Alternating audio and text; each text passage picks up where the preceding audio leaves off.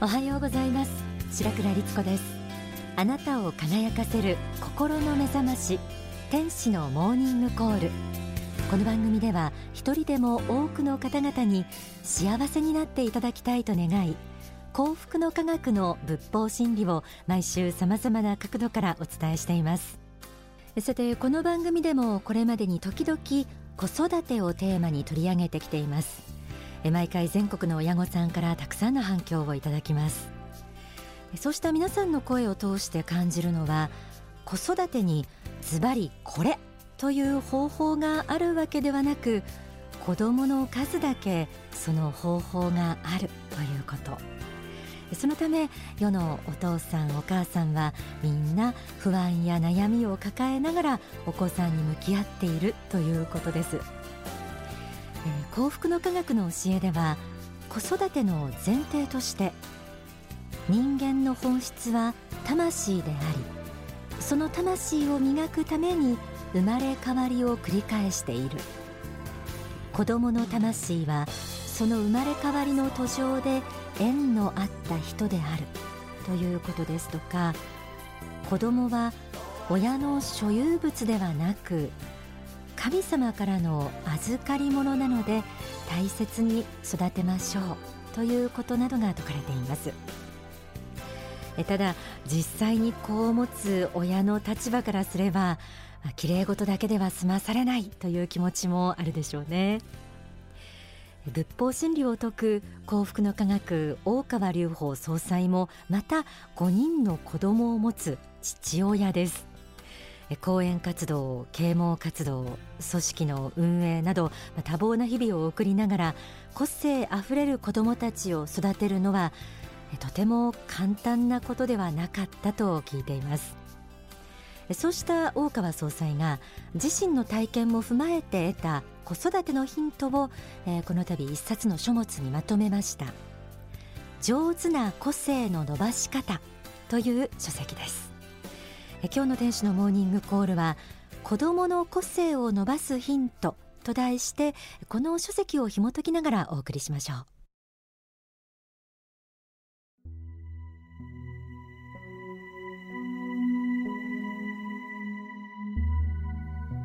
子供が言うことを聞かない。そんな悩みをお母さんお父さんからよく聞きます。可愛い時期もつかの間。あっという間に物心がついて自我が芽生えわがままを言うようになる、えー、時にカッとなり怒っては後悔する。そんなことを繰り返している人もいるかもしれません。書籍には次のようにあります。私は幼児教育に関する本も数多く読みましたがその中で最も心に残っている言葉があります。それは子供が可愛いのは5歳までという言葉です。その本には次のようなことが書いてありました。親にとって子供は5歳までしか可愛くないがそれでもう十分に親への恩返しは終わっている。6歳以降については諦めなさい。各人が自分の人生を求めてあがきもがいているのであり子供も苦しい道を歩んでいるのだからその上にあまりにも大きな期待をかけたら子供の人生を損なってしまう。だから5歳までで子供の恩返しは終わると思いなさい。そうすれば親子関係はうまくいく。5歳まで育てるだけでも手は随分かかりますがその間子供は親に夢や希望を与えてくれます。また5歳までの子であれば何よりも可愛いものですし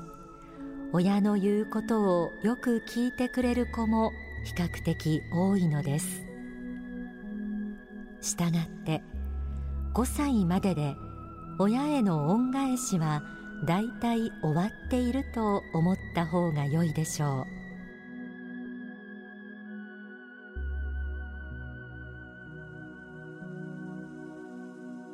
子供が可愛いのは5歳まで。なんてちょっと寂しい気もします。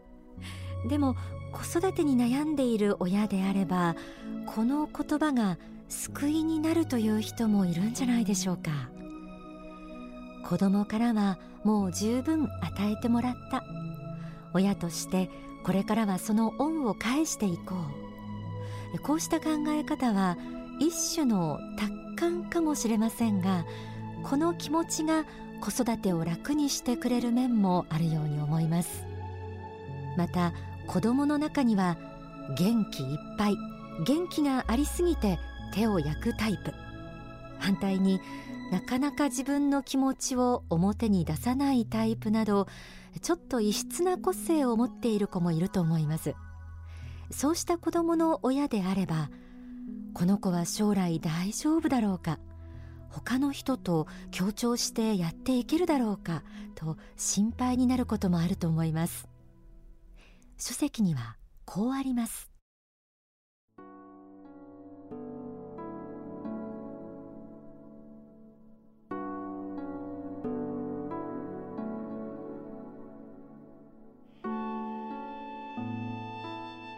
私は基本的には規則を知らないことが原因となって事故やトラブルが起きたり人間関係で圧力が起きたりするのなら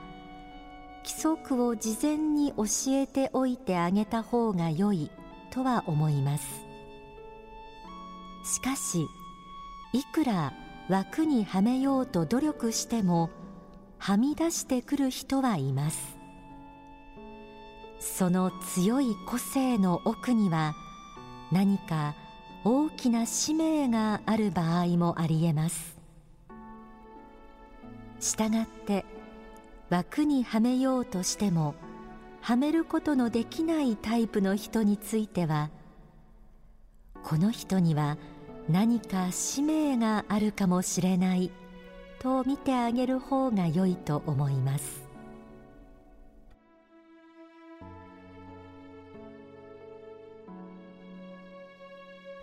あまりに他の子と違っていると何とかして普通にしなくちゃと親の方は焦りますがその強い個性はもしかしたらその子の魂が持つ資質によるところもあるのかもしれません。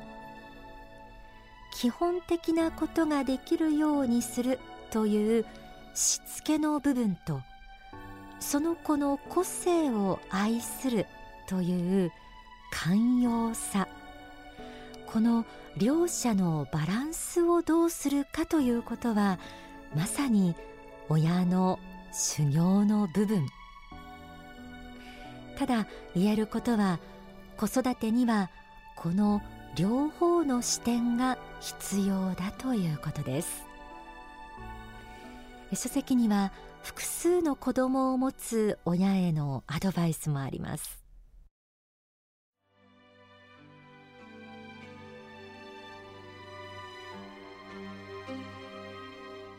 子供が複数いる時には一人一人の子供が持ついろいろな面を見てそれぞれの子供の違いを見分けながら育てていかなくてはなりません。そういう伏線的子育てをする努力が大事だと私は思います。この能力は女性にはもともとあったものなのですが今はそれが失われつつあるように感じられます。それぞれの花が花壇に咲いていることを素晴らしいと思う気持ちを持っていた方が良いと思います。その気配りは同時に夫に対する気配りや親に対する気配りにもつながります。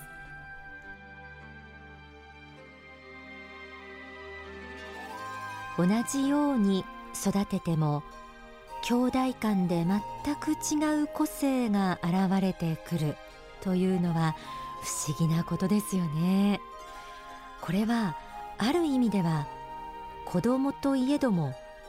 その小さな肉体に宿っている魂が別々の個性であることを教えてくれているのかもしれません。それぞれに長所と短所がありそれぞれに育ち方がある。こういうふうに育つべきだ。と親が勝手に決めてしまうのではなく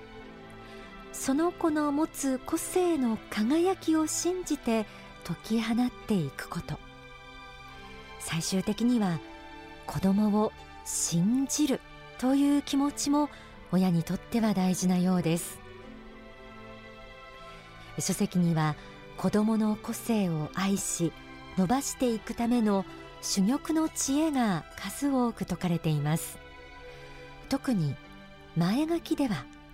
子育てに対する著者の本音が語られています。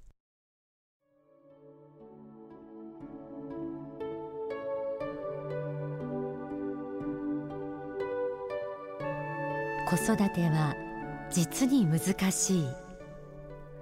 やりがいのあるのも子育て。やりがいのないのも子育て。いずれにせよ親の期待通りには育たないし子供というのは年齢相応に変化していく不思議な生き物だ。子育てで標準的なテキストを書くのは至難の業だ。失敗が成功になり成功が失敗になり失敗かと思うとまた成功になる。ただ言えることは大人の目にはどう映っていようとも子供たちは一つ一つの体験を人生の糧としているということだ。子供が5人もいるとそこに一つの社会が出現する。平等に愛することも公平に愛することも一つの公案となる。長らく実験台になって親の人生経験を豊かにしてくれた我が家の5人の子供たちにもありがとうと言わなくてはなるまい。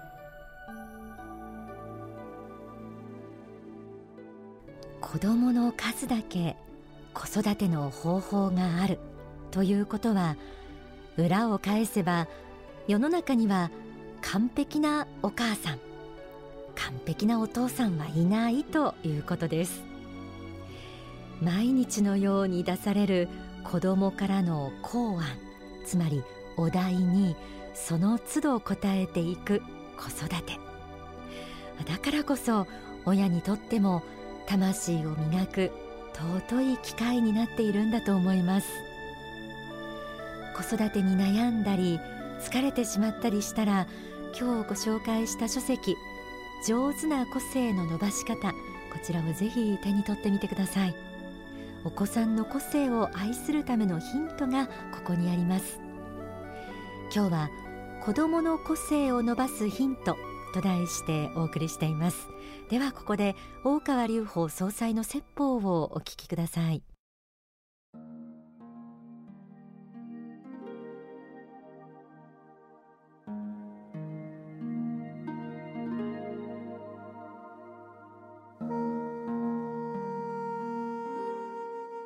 現代の女性はやはり昔に比べればやはり優秀すぎますわ。はっきり言って。かなり優秀。だから子育てだけで自分の人生を終わらせてしまうのがやっぱりどうしても納得できないっていうか悔しい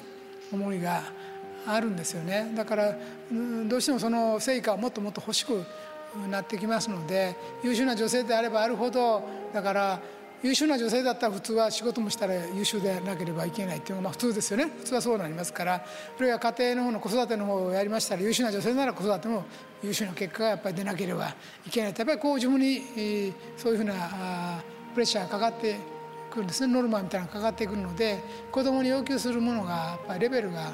上がってくるくるんですよね。それと自分の過去をやはり美化する傾向がありますのでその時代に自分がどうであったか客観的にも思い出すことは不可能にななっていてもう自分が10代後半ぐらいでできたような認識力をこうあの小さい子にある程度要求するようなことが出てきて子供から見ればそれは理不尽に見えることが随分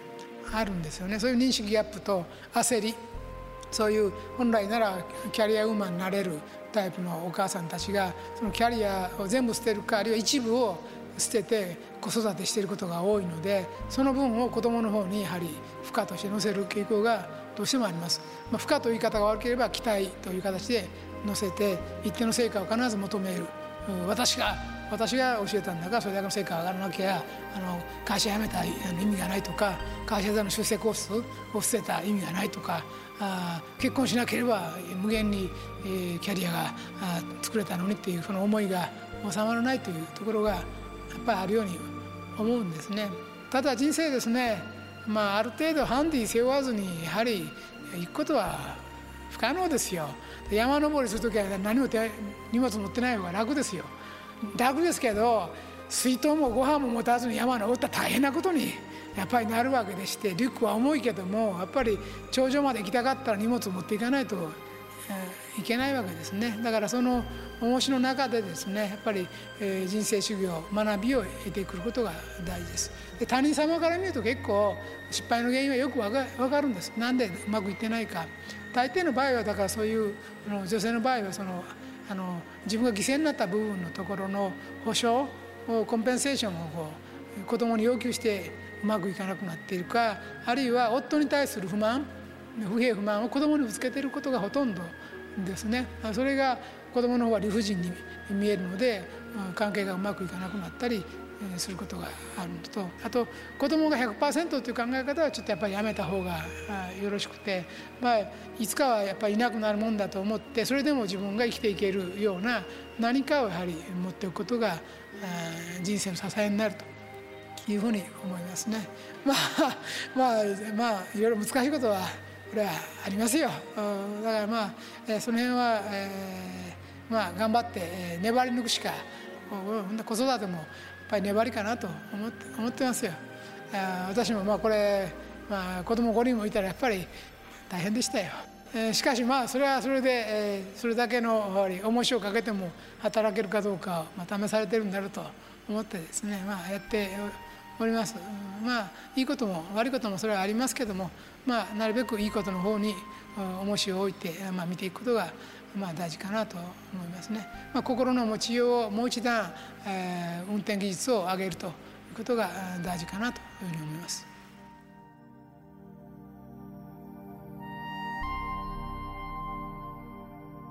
お聞きいただいた説法は書籍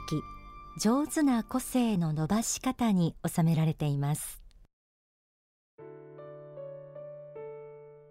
今日朗読してご紹介した書籍の一部で私がとても印象的に残ったところがありました。それは子どものそれぞれの個性を違いを見分けながら育てていくというあの伏線的子育て。この能力が女性にはもともとあったものだと。で今はそれが失われつつあるけれども、えそうしたいろいろな個性を育む能力というのが、え同時に夫に対する気配りや親に対する気配りにもつながるというような歌詞がありましたよね、え非常に印象に残りました。子育てはどんな授業の中でも何が起こるかわからない。たくさんの学びがある。本当にダイナミックな一大事業だと思うんですよね。で最近はイクメンなんていう言葉があって子育てにちゃんと向き合う若いお父さんも増えていると言います、皆さんの子育てこれからもこの番組で時々応援していこうと思っています。とにかく皆さんの子供が、えー、たくましく個性豊かに育つということは明るい未来社会が築かれていくということでもありますので、えー、ぜひお父さんお母さん業に自信を持って歩んでください。大切なお仕事心から応援しています。